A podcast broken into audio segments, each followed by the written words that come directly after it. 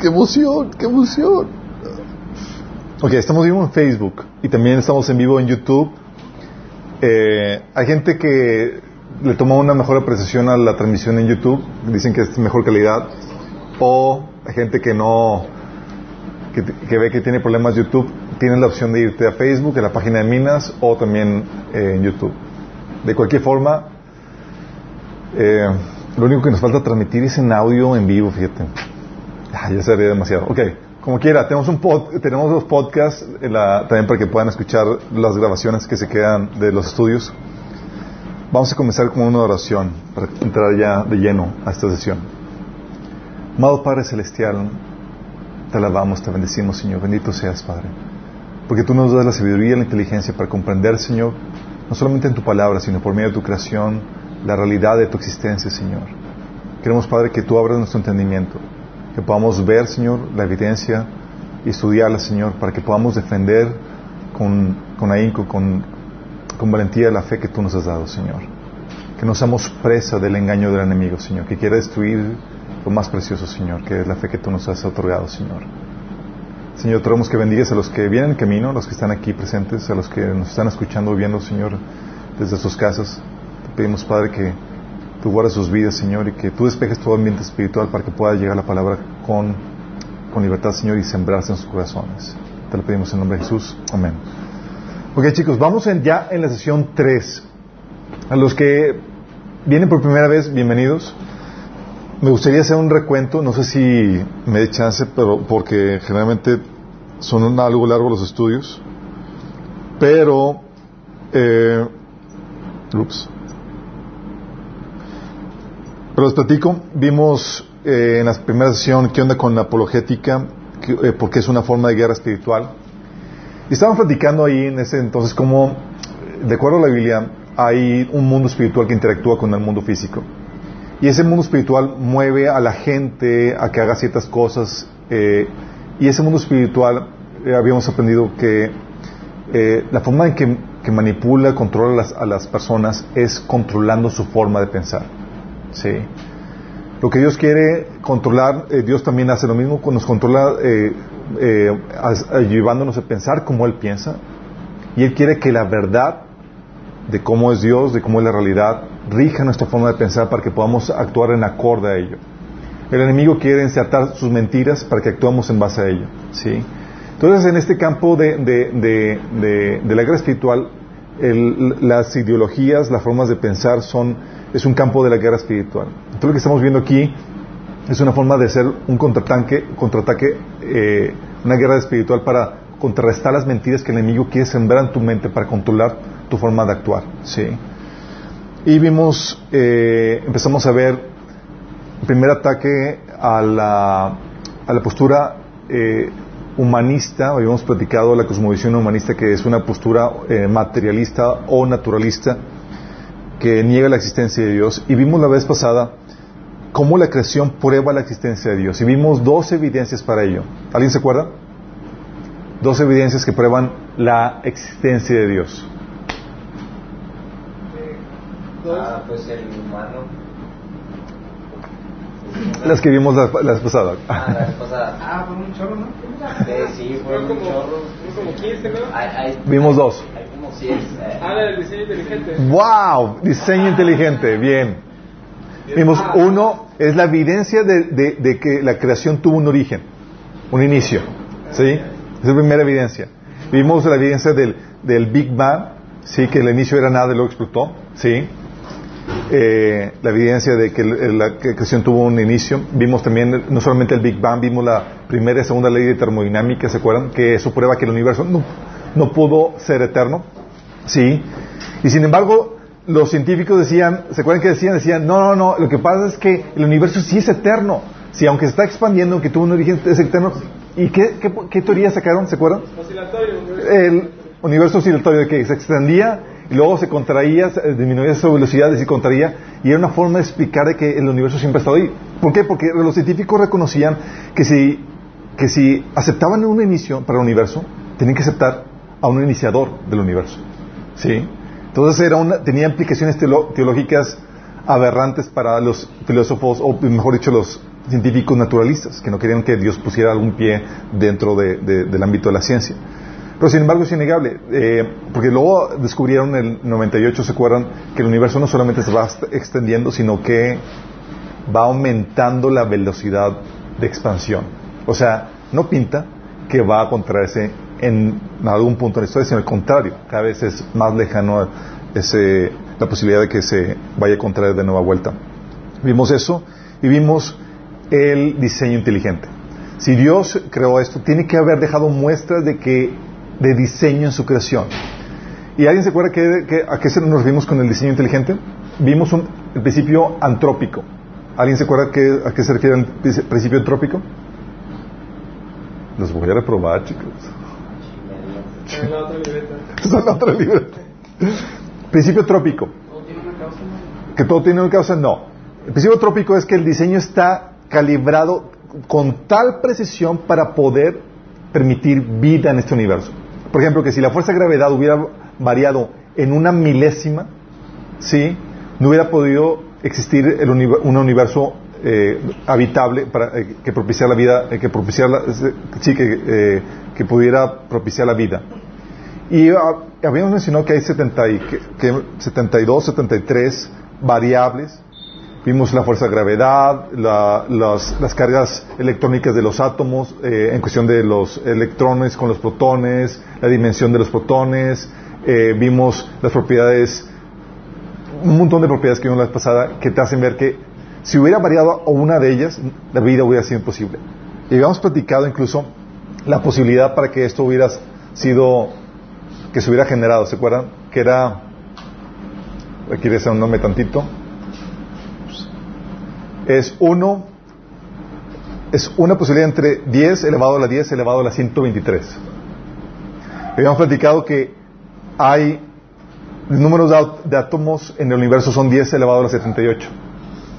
O sea, tú podrías, si quisieras escribir ese número, la posibilidad para que el universo pudiera darse, generarse de una explosión con tales cualidades, ten- eh, tú tendrías que escribir un número y le asignaras un cero, tratando de escribir este número. Si pusieras un cero en cada átomo, te faltarían átomos en el universo para escribir ese número. ¿Te imaginas? La probabilidad es imposible. De hecho, por eso habíamos comentado que Fred Hoyle decía, un científico, dice, una interpretación obvia de los hechos sugiere que un superintelecto ha trasteado con física, al igual que con la química y biología, y que en la naturaleza no hay fuerzas ciegas de- dignas de mención. Las cifras, cifras que calculamos a partir de los hechos me parecen tan abrumadoras que ponen este asunto casi fuera de toda duda. Diciendo, sorry chicos, evidentemente hay hay, eh, hay evidencia de, de diseño en, eh, eh, que lo muestra el principio antrópico. Platicando con un matemático decía, bueno, pero si hay una posibilidad muy, muy, muy, muy, muy, muy remota. ¿Se acuerdan la película de Dumb and Dumber? Que le dice las chicas, ¿qué probabilidades tengo para salir contigo? Le dice, una en, en, un, en 75 millones. Dice, wow, entonces sí, hay posibilidades. Y el chavo emocionado, ¿no? Así como que no entendía la indirecta de que no, no hay posibilidades. Sí. Pero cuando, cuando hay una sesgo naturalista donde, donde no quieres que se meta Dios en la ecuación, tú te vas a inclinar a la improbabilidad, por más disparatado que sea, porque tú tienes una convicción de que, de que no es eh, real la- la creación de Dios. Sí. La existencia de Dios, mejor- dicho. Ok, bueno, vimos eso. Y esta vez vamos a ver el tercer prueba o evidencia que muestra que Dios existe. Ya vimos dos evidencias, se la recuerdo. La evidencia de que el universo tuvo un inicio. ¿Sí? Vimos las implicaciones teológicas. Segunda evidencia, principio antrópico. ¿Va? Y la segunda, la tercera evidencia que prueba la existencia de Dios es la vida.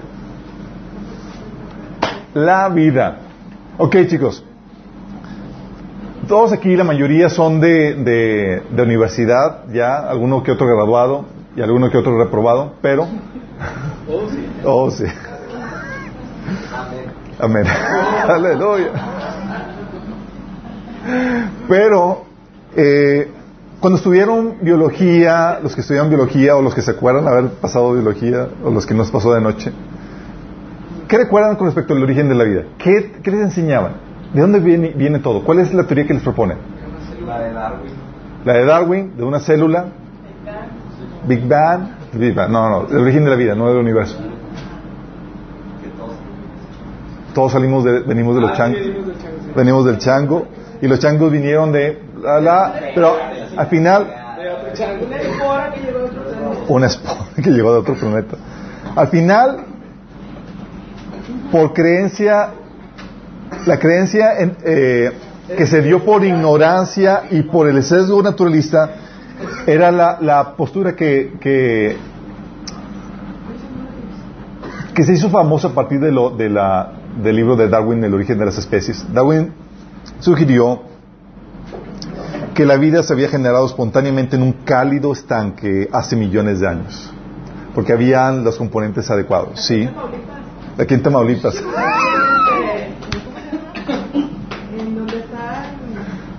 ¿Qué dices? De hecho, hay gente todavía que, que es, que es de, esa- de esa época.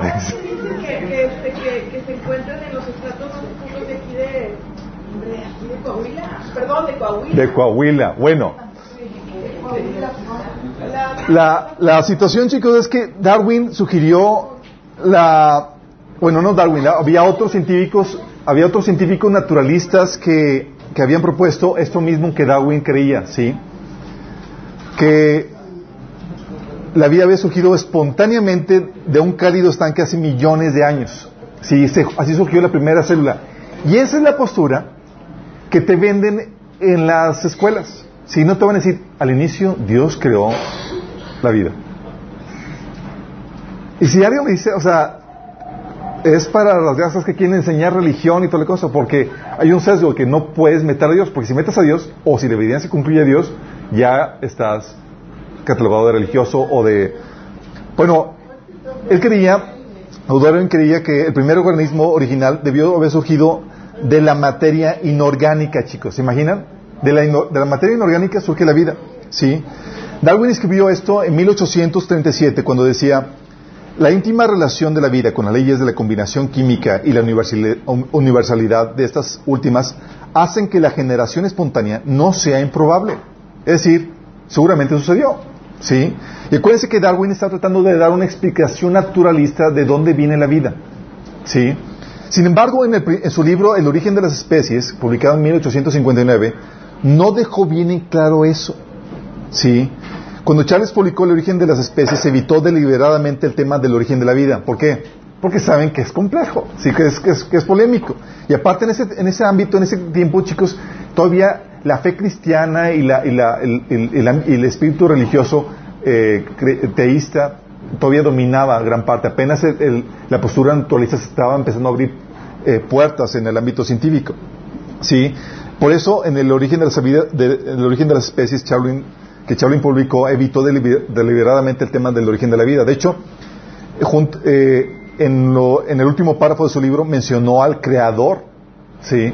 Así como que dando, siendo medio ambiguo ahí, eh, eh, haciendo creer como que si no estaba dispuesto o tratando de, conve- de converger la idea de que no estaba dispuesto a comprometerse en el asunto de si fue generado de forma espontánea la vida o si, o si un creador intervino. ¿sí?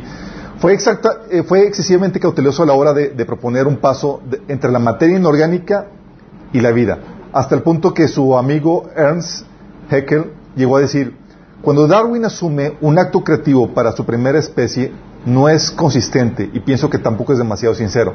¿Por qué? Porque está tratando de poner una postura de, de que todo viene de, una de- la materia. ¿sí? Es una explicación naturalista donde vienen todas todos los seres vivos. Luego como que meter al creador. ¿sí? Finalmente, aclara su postura en una carta que escribió su amigo Joseph Dalton Hooker en 1871. Y él decía, se dice que a menudo hoy en día están presentes todas las condiciones para la presentes. Pero si pudiéramos concebir que en algún cálido estanque, encontrado, encontrando presentes todo- toda suerte de sales fosfóricas y de amino, luz, calor, electricidad, que un compuesto proteico se formara por medio de químicos listo para sufrir cambios aún más complejos. Al día de hoy, ese tipo de materia sería instantáneamente devorado o absorbido, lo que no hubiera sido el caso antes de que los seres vivos aparecieran. O sea, como no había seres vivos, no había nadie quien lo devorara, entonces seguramente así surgió. Es donde surgió la famosa frase de que la vida surgió en un estanco, en un estanquillo, estanquillo, en una, en un oxo.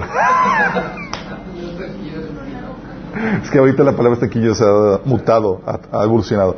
La vida surgió en un estanque cálido hace millones de años, y surgió de esta, de esta carta que escribió. Y es de entender, chicos, el estudio celular, a eh, la época de Darwin, estaba en pañales. ¿Qué sabían de la célula? Prácticamente nada. Nada más que, que habían así bolitas que formaban parte eh, de los organismos. ¿sí? Darwin creía que la célula era, un peque- era una pequeñísima gota de protoplasma, una bolsita que albergaba los ya, sí, es todo. No se imaginaba toda la complejidad que ahora conocemos de la, de la, de la, de la célula. La generación espontánea, chicos, era la propuesta, la contrapropuesta a la postura teísta de que Dios creó la vida. Oye, quiero sacar a Dios de la ecuación, ¿qué hago? Pues tienes que crear, tienes que crear alguna forma en que se haya formado la vida. Sí, y si quiero dar una postura naturalista, o sea, que todo por medio de, de explicación material, ¿qué haces? Pues la explicación lógica es la generación espontánea. La, la vida proviene, se formó de, de materia inerte, ¿sí? La hipótesis ahora obsoleta, que, sostenían, que sostiene que, que las formas de vida, animal y vegetal, surgieron de forma espontánea a partir de materia orgánica o inorgánica, o una combinación de ambas. Se explicaba, por ejemplo, la gente, y la gente decía que pues, era sentido común en 1800 y cacho. ¿sí? Decían porque, si, oye, si dejas un trozo de carne, así a la, a la intemperie, de la nada surgen, salen moscas. Y, y- era la evidencia de que efectivamente la materia inorgánica sin vida producía vida, ¿sí? De hecho decían, oye, eh, si dejas eh, ropa vieja, así húmeda y, y- este, ma- eh, ¿cómo se llama? pedazos de pan y de repente de la nada surgen ratones. Ahorita se ríen, pero antes lo tomaban en serio, chicos. Y era la evidencia así como que sentido como de que, pues, sí, efectivamente la vida es la generación espontánea de la vida. La vida surge de la materia sí, sin vida, sí.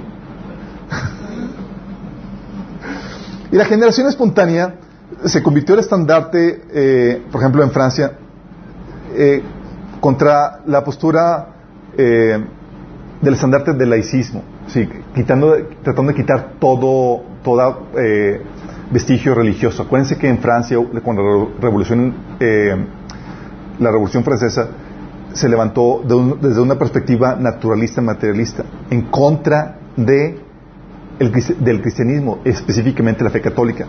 Y acá es una postura humanista. Y ocasionó la muerte de, de- era la, la- la revolución sangrienta de, de Francia, acuérdense. Sí. Entonces la generación espontánea estaba, estaba asociada en Francia no solamente con el pensamiento evolucionista, sino con, con el, radical, el, el radicalismo político y el laicismo. En contra de la generación espontánea se posicionaba la Iglesia Católica y el conservadurismo po- político. O sea, los protestantes y católicos eran el estandarte de Dios había creado esto. ¿Sí? Los humanistas, antidios, ateos que querían quitar la religión de ahí, levantar el estandarte de la generación espontánea. ¿Sí? Y acu- acuérdate, recordemos cuando vimos en la primera sesión la cosmovisión humanista. Quieren explicar todo en términos naturalistas porque quieren sacar a Dios fuera de la ecuación. ¿Por qué? Por muy diversas razones.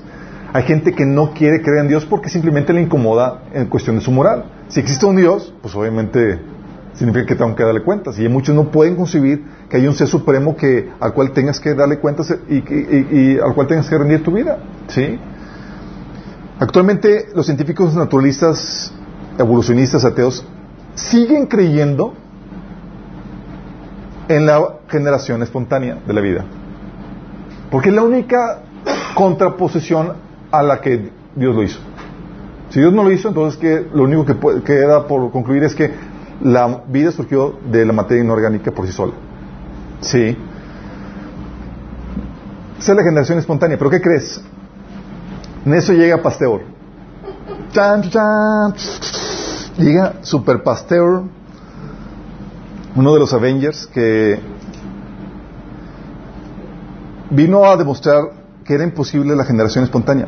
De hecho, el mismo año de la publicación del origen de las especies, que fue en 1859, Luis Pasteur estaba comenzando a realizar sus célebres experimentos que prueban la posibilidad de la generación espontánea. Oye, En ese año. cristiano, ¿eh? Era católico.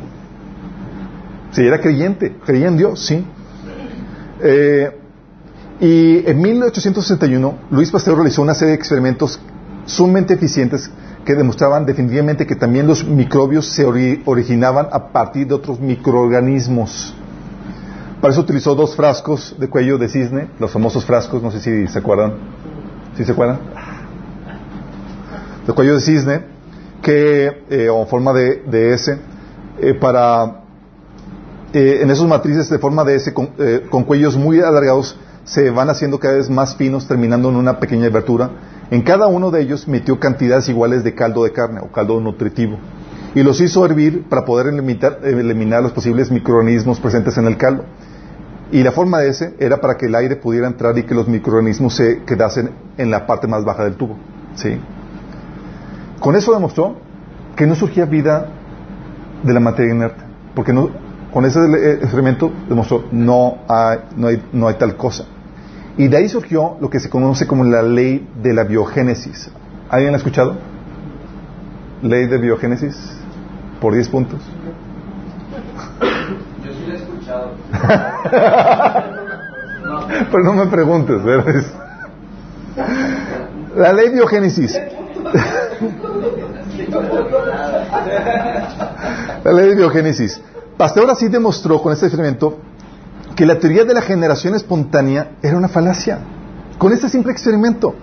Postulando así la ley de la biogénesis que establece que todo ser vivo proviene de otro ser vivo ya existente. Eso es como que, sí, eso es un, esa ley de biogénesis que tiene fundamento científico elimina la posibilidad de que se generara vida a partir de elementos inanimados. Pero, ups, la vida existe. Pero la vida no puede ser generada de elementos inanimados. Entonces, ¿cuál es la conclusión lógica? Tuvo que intervenir algo animado y eterno para darle vida. Sí. Y eso obviamente repateaba a los naturalistas. Sí. Consciente de las implicaciones de, su- de sus experimentos, Pasteur afirma eh, una, disertación, una conferencia en 1864 que puso a la gente con los pelos de punta. Pero él sabía lo que estaba haciendo. O sea, quiso poner el dedo en la llaga contra todos los filósofos naturalistas y lo disfrutó. Sí. Estaba, está documentado, eh, eh, fue en la Universidad de Sorbona. Eh, está documentado, ahí les puse los links en el bosquejo. Y decía Luis Pasteur, lo que hoy vengo a comprobar es en relación a los, organismos microscópicos, porque dicho esto, es ahí donde la generación espontánea queda relegada hoy en día, en lo cual, en efecto, es más difícil llevar la luz de la experiencia. Pero tengo confianza que abordaré el tema en un momento y no se irán de aquí sin estar convencidos de que la generación espontánea de seres microscópicos es una quimera, es una fantasía, al igual que la generación espontánea de gusanos y hongos de Buffon, de Bu- eh, Buffon, y al igual que la generación espontánea de escorpiones y ratones de Ben Helmont, que eran los que propo- proponían que los ratones surgían de la, nada. Entonces, da la introducción de la conferencia y decía, les voy a comprobar que lo que creen de la generación espontánea es una falacia. Empieza a proponer eso. ¿Sí? Entonces Luis Pasteur empezó a explicar sus propios experimentos y principios teóricos de una forma muy detallada eh, en una línea de investigación imparcial. Y comienza, él continúa diciendo, entiendan ahora la relación entre el tema de la generación espontánea de los mayores y de los mayores problemas que enumeré al principio. Pero caballeros, en un tema como tal, en vez de poesía, soluciones incentivas y elegantes, y es hora de que la ciencia, el verdadero método, reanude sus funciones y sus actividades. Porque él sabía que eran prejuicios personales lo que estaba negando la evidencia. Dice, aquí no se lleva religión, ni filosofía, ni ateísmo, ni materialismo, ni espiritualidad. Incluso podría añadir, como académico, me tiene sin cuidado. Es un hecho, me acerqué al tema sin una idea preconcebida, dispuesto a declarar, en caso de que el experimento impusiese en mí tal confesión, que existía una generación espontánea, de la cual ahora estoy convencido que los que afirman, que los que la afirman, tienen una venda en los ojos. Imagínate eso ante puros filósofos naturalistas. Estaban así a punto de sacar las piedras. Sí.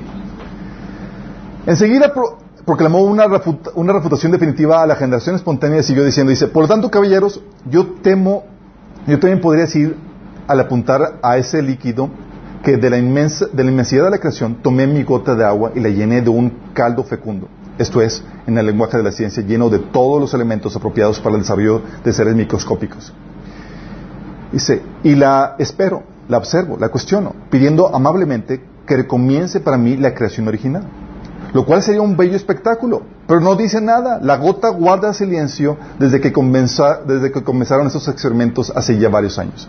Ah, y es que he guardado hasta este momento de la única cosa que el hombre no le fue dado producir. La guardé de los gérmenes que flotan en el aire, la guardé de la vida, porque la vida está en un germen, en una semilla, o en un germen está la vida. La doctrina de la generación espontánea nunca jamás podrá volverse a recuperar del golpe mortal de este único experimento. Imagínate, estaba... No, no, pero él sabía, como era el ateísta, sabía que una, había una, un conflicto ahí. Estaba disfrutando el tipo lo que estaba produciendo, porque tenía en sus manos el experimento que probaba. Con, sí, tenía los pelos de la burra en la mano, como dicen. ¿sí? Dice, no hay, dice, no, no ahora, ya no hay ninguna circunstancia conocida en la que se pueda afirmar que los seres microscópicos vinieron al mundo sin simientes, sin padres semejantes a ellos mismos. Aquellos que lo afirman han sido engañados por ilusiones, por experimentos deficientes realizados, estropeados por errores que no percibieron o no supieron cómo evitar. Póytelas. O sea, estás diciendo, si llegaste a una conclusión diferente es porque hiciste mal la ciencia. Pocas palabras. Sí. Y luego remate con sus implicaciones, eh, llevando las implicaciones que, que- conlleva la, la evolución, porque Darwin ya se había hecho famoso. Decía, ¿qué victoria sería para el materialismo si pudiera afirmar que se basa en el hecho establecido de que la materia se organiza y se promueve la vida por sí misma? Si admitimos la idea de la generación espontánea, no sería sorprendente asumir que los seres vivos se transforman a sí mismos y escalan de peldaño en peldaño, por ejemplo, desde insectos tras 10.000 años y sin duda a monos y a hombres tras 100.000 años. O sea, está llevando la implicación de que como no existe eso, no puede haber evolución. Él llegando a esas conclusiones, enunciándolo frente a los de los de, de todos los científicos. ¿Te imaginas la, hubiera estado padre hubiera estado ahí, ¿no? Pasteur, chicos, estaba desconcertado por la incapacidad de los científicos de reconocer la existencia de Dios a partir de sus observaciones del mundo que, que lo rodeaba, y mucho más a partir de, la- de la- de las evidencias en el campo de la ciencia, ¿sí? de los experimentos. ¿Por qué? Porque la vida, chicos, prueba la existencia de Dios. Es una prueba de la existencia de Dios. La gente en ese entonces no sabía la complejidad que había dentro de una célula. Ni siquiera Pasteur sabía la complejidad. Pero él, con el solo hecho de concluir de que la vida no puede generarse por sí misma, no sé lo complejo que es, pero no, sé- no se puede generar, y es un hecho científico que no se puede generar por sí misma, me prueba de que efectivamente hay un Dios. Pero si supieran la complejidad, es- te quedarías de, "Ah, ¿qué tipo de Dios? Sí. No fue sino hasta 1931 con el primer microscópico electrónico que empezaron a descubrirse las complejidades de la célula. O sea, el siglo pasado, chicos. ¿Sí? La complejidad de la célula, ¿se acuerdan?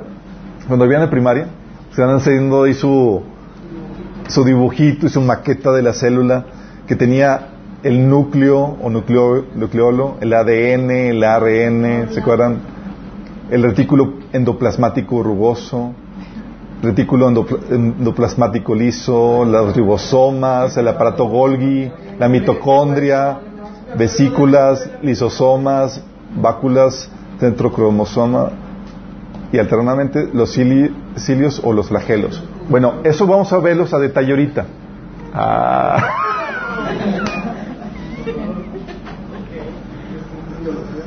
Biología.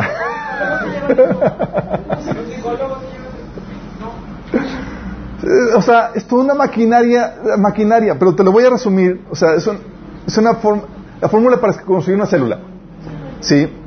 Dices, oye, todas esas cosas que, que les mencioné, y, solamente te mencioné algunas. Para construir una, una célula, déjame decirte, la, la célula es más compleja que el reloj de mano que tú tienes, aunque sea el último, eh, eh, el smart, tele- eh, ¿cómo se llama? Los, smartwatch, excuse me, smartwatch. Aún más complejo que cualquier smartwatch, chicos. ¿Sí? Para construir una célula, No es cualquier cosa. Necesitas una estructura que contenga toda la maquinaria interna que tendrá la, la célula primero. ¿sí? Esta estructura tiene que, eh, que, que, eh, que va a contener toda la maquinaria interna. Debe tener la capacidad de, de, de limitarla, protegerla y regular la entrada y salida de las sustancias estrictamente necesarias. ¿Sí? O sea, si deja salir sustancias que nada que ver, bye. O si deja entrar sustancias que nada que ver, bye. Tiene que servir también como receptor de estímulos externos y tiene que tener la capacidad de reaccionar ante dichos estímulos. Esa es, eso que te acabo de decir, esa compleja maquinaria, tan solo es la membrana celular. Para comenzar. ¿Sí? Dentro de la célula necesitas un ambiente acuoso idóneo que contenga la maquinaria u órganos de la célula y que facilite el movimiento interno de cada una de sus partes. O sea, no cualquier ambiente lo propicia ese movimiento de partes. Tiene que ser el, el ambiente acuoso perfecto para, para, esas partes, que ese es el citoplasma. ¿Sí? Requieres agentes que procesen y digieran los nutrientes de, sus, de la célula, que la célula absorbe de su entorno. O sea, una maquinaria que procese los, nutrientes. Esos son los isosomas. Necesitas crear almacenes que contengan las sustancias que entran en lo que son procesadas. Oye, llegó, llegó así, llegó nueva comida. Bueno, necesitamos almacenes. Sí. Necesitan almacenes que contengan esa, eh, las sustancias en lo que en lo que son procesadas, que son los or, orgánulos. ¿sí? También deben tener una central energética, un almacenador que provea energía para toda la actividad celular, que son las mitocondrias. ¿sí? Necesitas también transportadores que lleven sustancias a los puntos de la célula que se requieren, así como camionitos camioncitos ahí en un complejo industrial, ¿sí? Eh, que son los microtúbulos o las moléculas especiales. También necesitas un, sistema para detectar y eliminar los desechos que se producen en todos los procesos. Tienes que tener un productor de proteínas y componentes celulares para su crecimiento, que es el retículo endoplas, endoplasmático. Tienes que tener agentes que recojan y almacenen las proteínas producidas en lo que se utiliza. Oye, ya tenemos aquí proteínas, o en lo que, en lo que se utiliza, vamos a almacenarlas. ¿Sí? Eh, que es el aparato Golgi. Tienes que tener un agente coordinador y regulador de todos los procesos que se llevan dentro de la célula. O sea, toda la coordinación por medio del núcleo. ¿Sí? Porque no es como que, ah, sí, ya me adelanté y, hice eso. Todo está fríamente eh, eh, coordinado, chicos, como una orquesta. En organismos unicelulares, además, tienes que tener un motor de propulsión,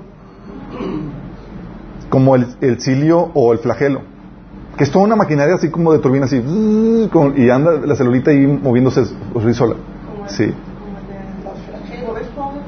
Como los.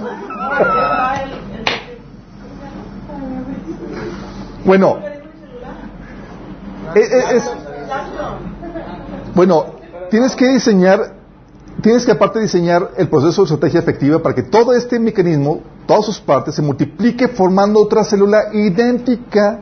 Y tienes que tener agentes que contribuyan en dicho proceso. Imagínate, no solamente que funcione, que se multiplique. ¿Sí? Si es para formar un, sistema multicelular, tiene además que hacer que la nueva célula que se crea, que se genera, obtenga las propiedades diferentes de acuerdo al órgano del cuerpo que se está formando, porque no si sepas, las células de tu piel son diferentes de las de tu riñón, las células de, de, o sea, hay de todo tipo de células. Bueno, tienen que concordar, ¿sí? Y luego para rematar, chicos, tienes que documentar el diseño de cada una de las partes de la célula, las instrucciones de cada uno de los procesos, todo diseño global y almacenar esa información dentro de la célula de una forma tal que esté protegida para que no se corrompa. Si es un organismo multicelular, además tienes que almacenar ahí la información, tienes que requerir la información, eh, la información requerida para, para la formación de, no solamente tienes requiere la información para la formación de la célula, sino que tienes que tener la información para la formación de cada órgano del cuerpo, su orden de aparición, su, instru su instrucción de cómo de ensamblaje y su funcionamiento. O sea, no sé si sepas, pero cada célula tiene la información de todo tu cuerpo cómo construir un nuevo cuerpo. No solamente la célula, un nuevo cuerpo. Sí. Estamos hablando de, órganos, de la, la, el blueprint para construir órganos tan complejos como tu cerebro. como tus ojos. Sí. Y toda esa información está contenida en la célula. Tienes que enseñar a sí mismo el mecanismo efectivo de copiado y autocorrección de toda esta información. ¿Qué onda, chicos? ¿Se avientan ese trompo a la uña? Tienes que lograr todo esto, toda esta maquinaria, con todas sus instrucciones, que toda esta instrucción se forme a partir de mezclar químicos de forma aleatoria. ¿Qué tal? ¿Se puede? O sea, estamos hablando, chicos, de un complejo industrial en miniatura. Sí, con todas las diferentes partes. Hay una fábrica de autos, eh, no me acuerdo ahorita el nombre, eh, donde solamente está tan compleja que depositan la, toda la, la- los insumos en un lugar y solo se va procesando y sale el, el vehículo. Sí. Con toda la complejidad que se da de, esa- de esa- de ese complejo industrial que produce autos por sí, por sí sola, no se compara con la célula.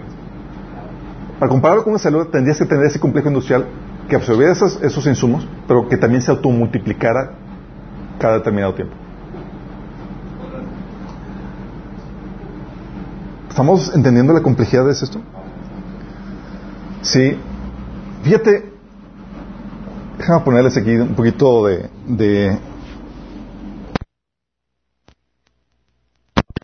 ilustrarles a lo que me refiero con está un pequeño video. Dos horas.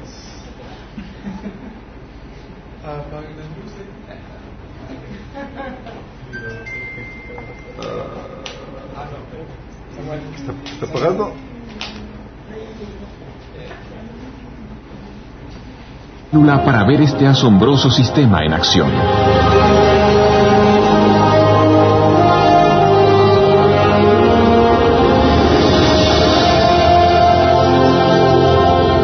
Después de entrar en el núcleo de la célula, vemos las hebras de ADN bien enrolladas.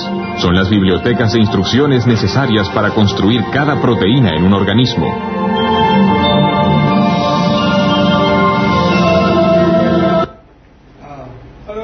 Eso. Cácaro.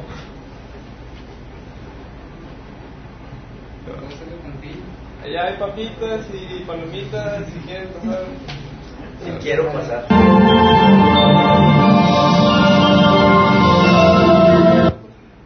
Dale, salte tantillo y recarga la página. Ya dejamos la página, no sé.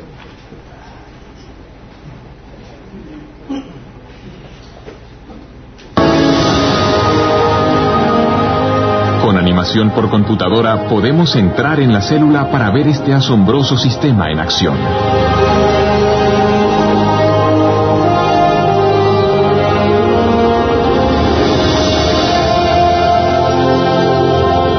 Después de entrar en el núcleo de la célula, vemos las hebras de ADN bien enrolladas.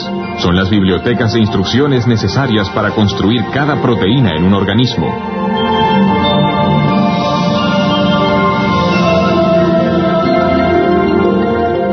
Proceso conocido como transcripción, una máquina molecular desenrolla primero una sección de la hélice del ADN para exponer las instrucciones genéticas necesarias para ensamblar una molécula específica de proteína. Otra máquina copia luego estas instrucciones para formar una molécula llamada ARN mensajero.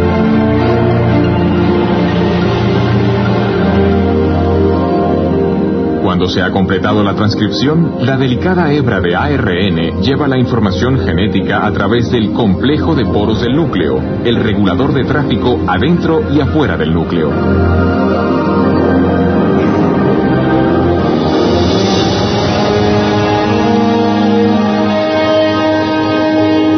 La hebra de ARN mensajero se dirige a una fábrica molecular en dos partes llamada ribosoma. Después de fijarse con seguridad, comienza el proceso de traducción.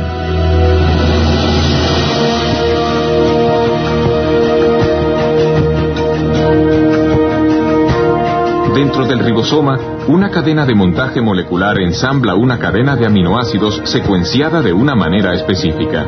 Estos aminoácidos son transportados desde otras partes de la célula y luego son ensamblados en cadenas a menudo de cientos de unidades de longitud. Su orden de secuencia determina la clase de proteína manufacturada.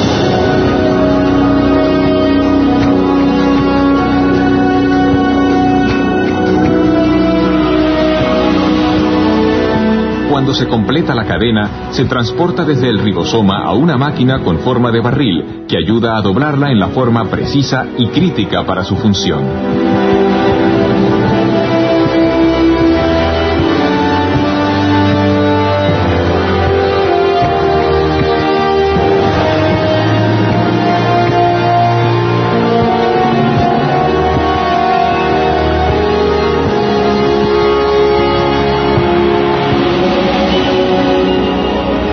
Que la cadena queda doblada como proteína, es liberada y conducida por otra máquina molecular al lugar exacto donde se la necesita.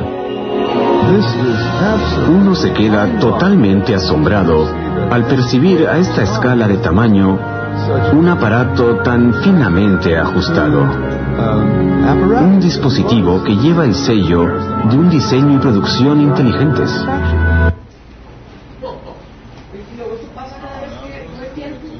¿Ya?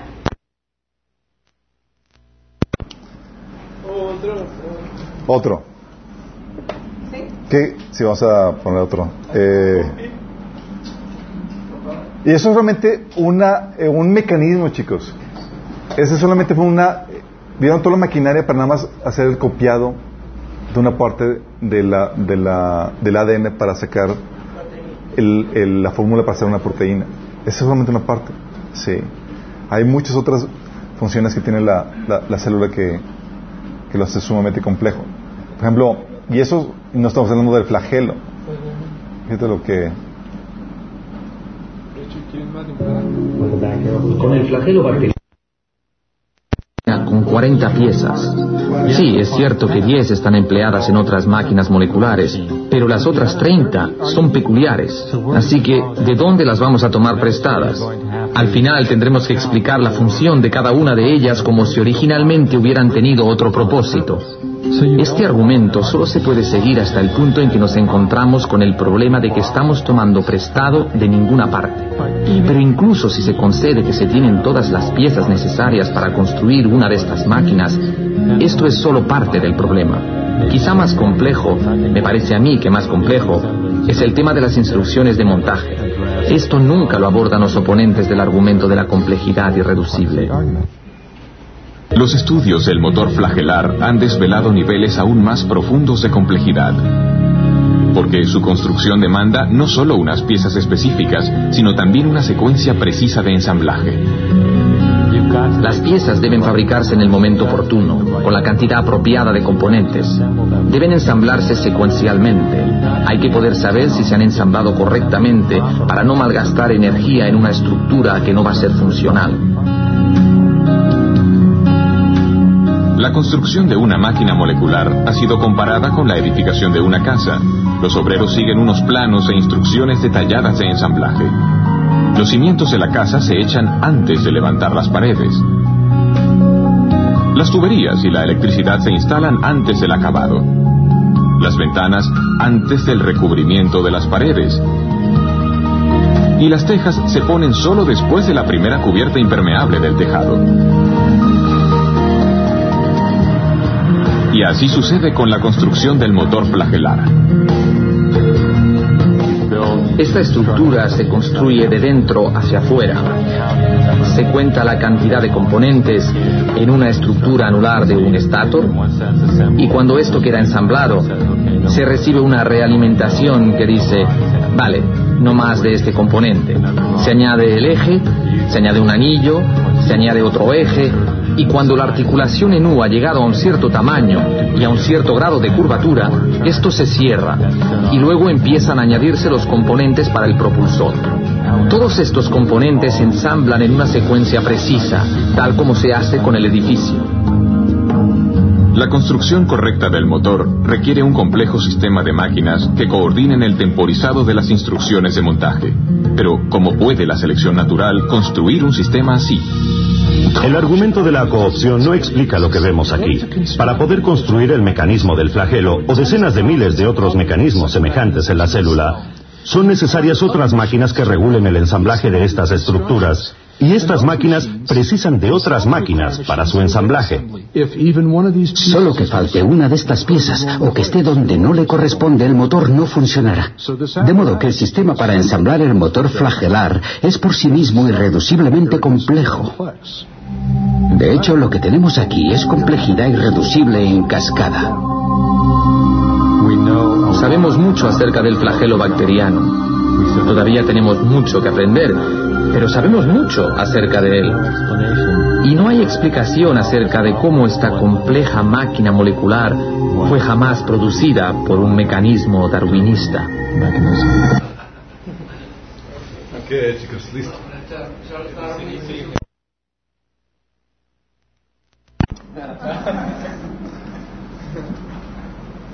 Pero te das cuenta del tipo de, de teorías erróneas a las cuales uno llega por ignorancia y por prejuicio, por el sesgo materialista. No quiero a Dios y acepto cualquier mentira. Como dice la Biblia, profesándose sabios, se hacen ¿qué?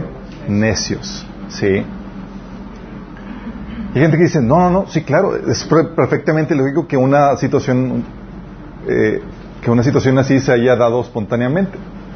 Sí. Acuérdense lo que les platiqué. Puedes ver el milagro delante de ti y todavía negarte a creerlo o quererlo matar. ¿Te acuerdan cuando vieron a Jesús resucitado y los soldados y demás? Y pues vamos a inventar una, mentira, ¿sí? O Lázaro cuando resucitó, que querían también matar a Lázaro, ¿sí? La posibilidad de que haya surgido de forma espontánea, de hecho lo han tratado de cuantificar. La probabilidad, por ejemplo, que propone Fit Hoyle es de una entre 10 elevado a 40 mil. Harold Marwitz calcula la probabilidad de un microbio diminuto, por ejemplo, micoplasma, que apareciera espontáneamente sería 1 entre 10 elevado a las 5 mil millones. sí. Ah, entonces hay posibilidad, chicas. y los entrevistas dicen amén. Sí. No, digo, obviamente estamos hablando de. Está fuera de toda realidad, chicos. El, la problemática va más allá porque es, aunque pudieras tratar de, argumentar cómo se ensamblan de forma espontánea esos elementos y pudieran darse. El problema va más allá porque el problema es de dónde viene la información. Es un problema de información. El DNA es el lenguaje del corazón de la célula. Contiene la información con instrucciones de cómo construir proteínas, los órganos, el funcionamiento, y tiene un alto contenido de información, forma y funciona, eh, cómo forma y funciona cada cosa, el código, las instrucciones de cada proceso, cómo multiplicarse, etcétera es tan complejo que se equivale a unas tres o cuatro veces la información de la enciclopedia británica, los 30 volúmenes, multiplicado tres o cuatro veces. El origen de la vida, por eso se ha redefinido como un asunto del origen de la información biológica. Es, ok, ¿quién puso esa información? Sí, con todas las instrucciones. Bill Gates y otros programadores dicen eh, que la, información que viene a celular es como se asemeja a un programa de, computadora, donde si hay algún error o alguna instrucción en falso, algo ahí, no se hubiera dado. ¿sí? Y aunque son químicos, lo que hace que funcione no son los químicos en sí, sino el orden, la secuencia y el patrón, igual que las letras. ¿sí? Los nucleótidos, por ejemplo, las moléculas de, que forman el ADN tienen que estar en un orden en particular para que sean inteligibles. ¿Sí? La complejidad de una célula, además, sobrepasa, como les estaba diciendo, la de cualquier máquina. Y tiene sentido común. O sea, tú ves un reloj tirado en la calle y tú le dices, wow. O sea, seguramente esto es producto de, proceso aleatorio eh, que se dio de forma natural y, demás. Y, y, tú ves la complejidad y dices, wow, me encontré este reloj. ¿Sí? Y sabemos distinguir cuando algo es producto de, procesos naturales y, de creación humana como un reloj, como les, estaba, eh, les digo, porque veamos el grado de complejidad. Una célula es mucho más complejo que, el reloj que tienes en tu mano. Mucho más complejo. Tú lo ves y lo estudias en biología, en, eh, digo, en, primaria. ¿Sí? Pero se te enseña que, que, que es posible que eso se genere de forma espontánea así, nada más porque sí. Sí. De hecho, hay ciencias especializadas para tratar de, de entender cuando algo sucede de forma natural o algo por causa humana. Por ejemplo, los forenses, ¿qué hacen ellos? Ellos tratan de determinar si una persona murió por causas naturales o intencionalmente por algún ser inteligente. Sí. O sea, hay la capacidad para distinguir eso. O por ejemplo, los arqueólogos. ¿Qué hacen los arqueólogos? Eh, Encuentran una roca moldeada y dices, oye, es- esto tiene que saber distinguir cuando es moldeada por el ambiente o por un ser inteligente. ¿Sí? O aún los criptógrafos. Ellos buscan, los, ya sabes que, que están tratando, que tienen ahí las, eh, las parabólicas tratando de, encontrar vida en el extraterrestre y ellos aprenden a distinguir entre lo que es el, el, el ruido de las estrellas, el ruido galáctico y entre un lenguaje, ¿sí? La secuencia aleatoria de letras o un código secreto, un ruido espacial o un mensaje de extraterrestre. Tenemos la capacidad. Bueno, hay gente dice, bueno, es que, es que si tenemos millones y millones de, años, o sea, cualquier cosa puede suceder, es lo que dicen los evolucionistas. Pero las partes en formación tendrían que subsistir por sí mismos el tiempo suficiente en lo que tarda en formarse el resto de los elementos. O sea, su- surge la, la, la membrana celular y tiene que estar ahí esperando que se forme algún otro componente. ¿Qué tanto te gustaría que, que tenga que esperar para que se dé de forma aleatoria todos los componentes? Sí, y una vez formado tiene que durar lo suficiente hasta encontrar la fórmula correcta para el funcionamiento. No solamente que se formen los componentes, sino que funcione. Y una vez que forme el, el el funcionamiento correcto, tiene que encontrar la fórmula correcta para multiplicarse. Por sí mismo. Sí. ¿Y cuánto duran las células? ¿Una célula cuánto tiene vida? Sí, hay, vari- hay variedad. Las células del páncreas duran un año, las de piel duran tres semanas, sistema inmunológico seis semanas, las del colon cuatro días, eh, el cerebro eh, en promedio dura 77 años. La mayor parte de las células de nuestro cuerpo duran 10 años. Los microbios, desde su nacimiento hasta su multiplicación, duran de horas hasta días. ¿Sí? Entonces no hay el lapso que se requiere, que son millones y millones de años, ni siquiera. ¿Sí? Y la probabilidad es para que se forme de forma so- sola, que se generen todos esos eh, componentes celulares, que son maquinarias complejas, son cero. ¿Y a dónde crees que, llegue la propuesta? Dicen, oye, pero escuché que crearon vida en el laboratorio. ¿Alguien escuchó esa propuesta? ¿La vida en el laboratorio? ¿Alguien viene de ahí? Ah. No me hagan que les apunte. ¿Alguien que levanta la mano? ¿Quieren que pague el clima?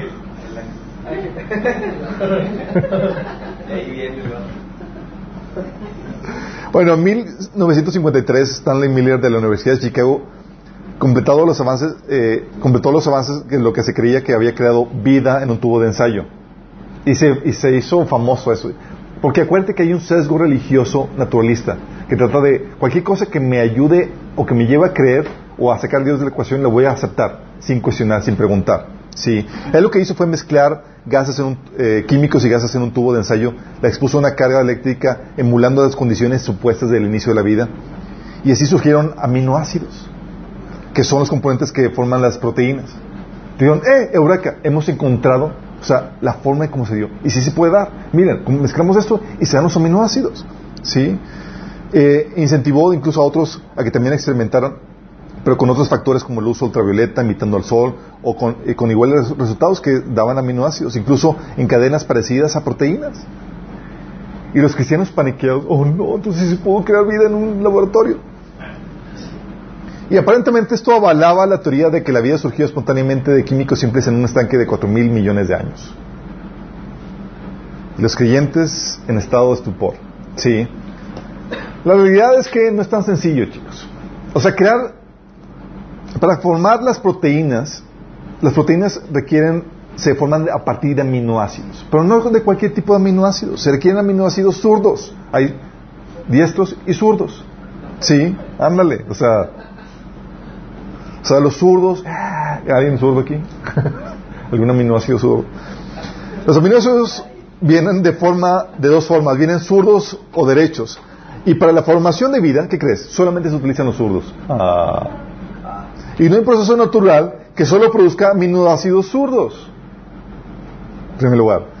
Y con los, en los experimentos que ellos que proponían en, el laboratorio surgían 50% sordos y 50% diestros.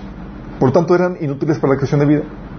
¿Sí? No solamente eso, se requieren también que los enlaces, se requieren enlaces muy particulares en los aminoácidos. No cualquier tipo de enlaces funciona para dar vida. Aunque los aminoácidos enlazan de muchas formas, los aminoácidos deben unirse con un enlace químico muy especial llamado enlace péptido. Péptido, ¿sí? Y en un tubo de ensayo los aminoácidos se enlazan, pero nunca de la forma en que se requiere para formar una célula viva. Ah. no solamente eso, se requiere una secuencia muy particular entre los aminoácidos, porque son como letras, chicos. ¿Sí? Se requiere una secuencia muy particular, así como la secuencia de letras en un enunciado. Así como en un enunciado, si, si revuelves el orden de las letras, pierde significado. Y si revuelves el orden de lo- de los aminoácidos, obtienes una proteína no funcional. Simplemente no se entiende. Y no sirve para la vida. Y no, no hay forma natural posible en la que se seleccionen los aminoácidos correctos y se pongan en el orden correcto. No solamente eso. La proteína típica, ¿sabes de cuántos aminoácidos se compone? De 100 o más aminoácidos. Sí. Los científicos han calculado la probabilidad de formar simplemente un típico específico de molécula proteínica. Y la probabilidad que han encontrado es menor de 1 entre 10 elevado a la 190. Una sola proteína. ¿Sí? Y sin embargo existe y sin embargo no existe la posibilidad de que pudiera haber ocurrido sin dirección inteligente, o sea, dice- o sea, eso es solamente al azar. Los matemáticos, por si acaso no sepan, chicos, consideran ya entra- consideran que algo es imposible cuando los números sobre eh, eh, los números, el número de estadístico es 1 entre 10 a la 50. Cualquier número de eleva- más allá de 10 elevado a la 50 es matemáticamente imposible. ¿sí? La, la problemática es que se necesitan cientos de, dif- de diferentes tipos de proteína para formar una célula. ¿sí?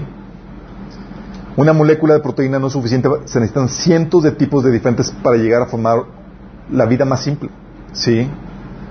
Eh, ¿Y qué crees? Se necesitan también la molécula más compleja, que es la del ADN. ¿Sí?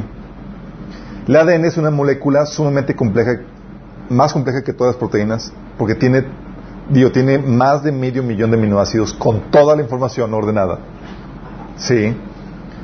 Bernard Olf Cooper, quien favorece la idea de que de alguna manera las moléculas se organizan solas para formar la vida, ha estudiado tales posibilidades y comenta, aunque toda la materia del espacio consistiera en moléculas de ADN, de la complejidad estructural del genoma bacteriano, o sea, ADN micro- microbiano, consecuencias aleatorias, la probabilidad de encontrar entre ellas un gema bacteriano o algo parecido seguiría siendo despreciable. O sea, no hay posibilidad para que dentro del genoma, del ADN, encuentres la fórmula para formar tan siquiera un gen bacteriano. Sí, y aparte de eso se adquieren otras cosas como hidratos de carbono y grasas, o grasas o que se conocen como lípidos. Pero es aquí donde llega esto. Porque para formar proteínas, ¿qué crees? Requieres una fórmula especial para su formación, como dice en el video. Sí. Oye, copias una, una parte del ADN y ya, ya copiaste la fórmula del ADN, una parte de la fórmula del ADN sale para formar la proteína. Sin el ADN no puedes formar la proteína, ¿sí? Cuando la célula necesita una proteína específica, se copia la porción del ADN adecuado a los mensajes del ARN, como viste en el video, y al aminoácido ARNT, y sintetiza y la coloca los aminoácidos debido donde son necesarios en la proteína que se ensambla. La pregunta es, ¿cómo se reunió- organizó la primera forma de vida? Los organismos requieren proteínas para formar el ADN y requieres ADN para formar proteínas. Sí. Sin ADN no puedes formar las proteínas necesarias para la vida. Sí. Y necesitas proteínas para formar ADN. Y ADN, pero- Nos llega a un rango de probabilidades absolutas, desde una complejidad absoluta, chicos. Sí. Ah, La forma más, la, la forma más de vida más simple en su que es un micoplasma, en, su- ADN tiene más de medio millón de bases, aparte de codificación de casi 500 tipos de proteínas que realizan diferentes funciones específicas. Y cada proteína típica consiste en 100 aminoácidos o más. O sea, ¿cómo juntar al azar todas las partes oportunas para producir el primer ente viviente? Simplemente imposible. Los aminoácidos correctos, con el enlace correcto, en el orden correcto, para construir de forma correcta las proteínas. Y las proteínas forman las partes estructurales de las células. Es con lo que se construye. Pero ¿cómo construyes cada uno de los órganos, estructuras especializadas dentro de la célula al mismo tiempo? Pues son interdependientes para su existencia. O sea, simplemente tú ves una célula y ves el sello de Dios. En una simple célula. Ahí tienes a tu a tu bolsita de citoplasma. Sí. Lo que hicieron, de, lo que hicieron de hecho lo- los, los eh, en el, labo- el laboratorio es mezclaron las partes y veían algún componente de, de, de- aminoácido que, pudi- que era familiar y lo sacaban inmediatamente. Porque si lo dejabas ahí se volvía, se volvía a deshacer. Es como la sopa de letras, ¿sí te ha tocado? Que vas, eh, y agarraste y se formó, pero si sigues comiendo, se, se desaparece. Así sucedía con los aminoácidos. Sí. Si quisieras replicar el escenario de hace 4 mil millones, solo mezclarían químicos en una tina y los pondrían al, al calor y a la luz y esperarían que surgiera la vida. Pero no lo hacen, porque es así imposible conseguir algún compuesto químico importante, ni siquiera, un- o sea, vida, algún puesto- compuesto importante, químico importante para la formación de vida. Los científicos tienen que controlar los experimentos de varias formas para conseguir algún resultado que valga la pena. Por ejemplo, los químicos en la naturaleza casi nunca se encuentran en un estado puro, pero los usados en el laboratorio sí. En la naturaleza, otros elementos afectan a las reacciones químicas. La luz ultravioleta utilizada para emular la luz del sol que se utiliza en el laboratorio está filtrada para emanar solo ondas cortas porque las ondas largas pueden destruir los aminoácidos. Y en la naturaleza hay ondas cortas y ondas largas. ¿sí? Y puesto que los aminoácidos son de construcciones delicadas, utilizan una trampa para atrapar rápidamente los aminoácidos que se forman antes de que se desintegre- desintegren. Son como palabras pequeñas que se forman en las sopa de letras, como te digo. Si tienes que retirarlas porque se desintegran al seguir comiendo. O sea, los, lo que realmente probaron esta gente en el laboratorio, ¿sabes qué fue? Probaron que la vida solo puede ser creada por un agente inteligente controlando y manipulando el proceso. Eso fue lo que- lo que encontraron. Las probabilidades, chicos. Más inteligente que ellos porque ellos no podían. Sí. Fíjate, al inicio la evolución se justifica con sus millones y millones de años, con un lapso de tiempo tan grande que cualquier cosa puede suceder. Lo improbable se vuelve probable y lo probable se vuelve inevitable. Esa es la, así como llega la evolución. Pero en los 60, ¿qué crees? Con la computación, matemáticos escribieron software para emular el proceso de ensayo y error de la evolución. ¿El resultado? Las probabilidades de que la evolución por procesos casuales eran esencialmente cero. No importa qué tan larga sea la escala de tiempo. Ya con el computador lo probado. Sí. Los es- especialistas en computación dirigidos por Murray y Ed, Ed- Ed Eden de MIT y Marcel Schutzenberg de la Universidad de París presentaron ese resultado en 1966 en un simposio de Wizard Institute en Filadelfia. Los odiaron de ahí. Sí. De hecho, hay un nuevo video porque se volvieron a juntar otra serie de matemáticos científicos. Tengo que pasarles el video. Y concluyeron lo mismo. Simplemente es cero probable de que eso pueda suceder. ¿sí?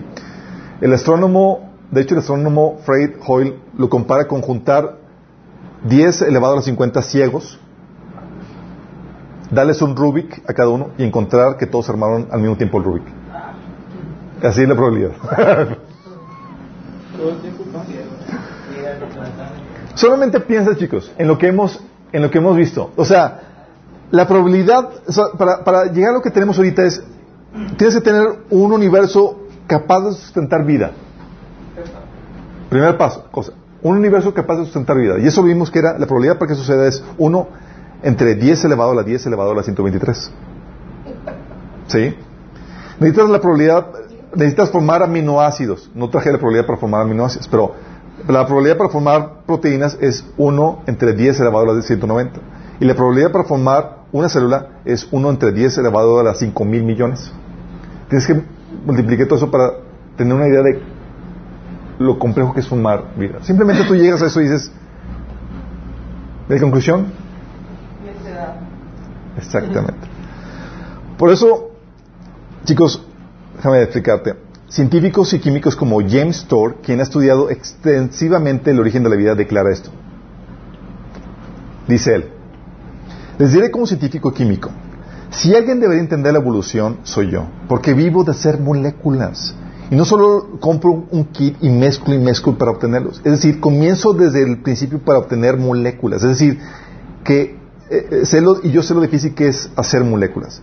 Y les voy a confesar, yo no entiendo la evolución. Y ustedes seguramente dirán, wow, eso debe ser muy inusual. Déjame explicarte lo que sucede detrás de los salones de ciencia, con los académicos nacionales y los ganadores de premio Nobel. Yo me he sentado con ellos cuando estamos solos, no en público, porque me da miedo decir algo como lo dije, y les pregunto, ¿entiendes todo esto? ¿De dónde surgió? ¿Cómo surgió esto? Y la respuesta que siempre recibo es, no. Los evolucionistas están colectivamente asombrados de los orígenes de la vida. ¿Por qué, chicos?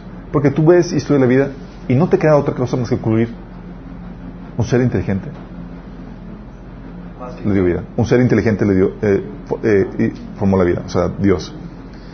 Tour, de hecho, se ha unido con casi 900 científicos que han firmado el desacuerdo científico en el darwinismo, en el cual declaran, estamos escépticos de que la mutación aleatoria y la selección natural produzcan la complejidad de la vida. Debería incentivarse a una examinación cuidadosa de la evidencia de la teoría darwiniana. Como conclusión, Thor, este científico, declara, creo fundamentalmente que Dios creó a todos. Diane Kenyon escribió un libro en los 60 que se llama Predestinación Biológica. Antes de, saber a, a- a certeza cómo funcionaban los aminoácidos y las proteínas.